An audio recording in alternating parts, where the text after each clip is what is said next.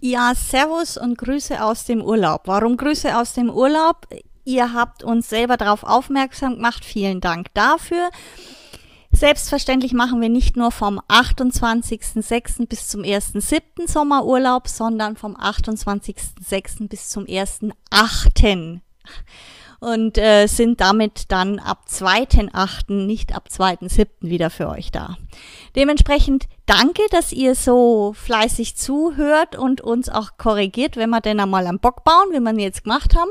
Und ähm, Asche auf unser Haupt. Habt eine gute Zeit, ein schöner Sommer und bis zum 2. August wieder. Bis dahin, Servus, Ade, bleibt's gesund. Euer Etzer.online-Team.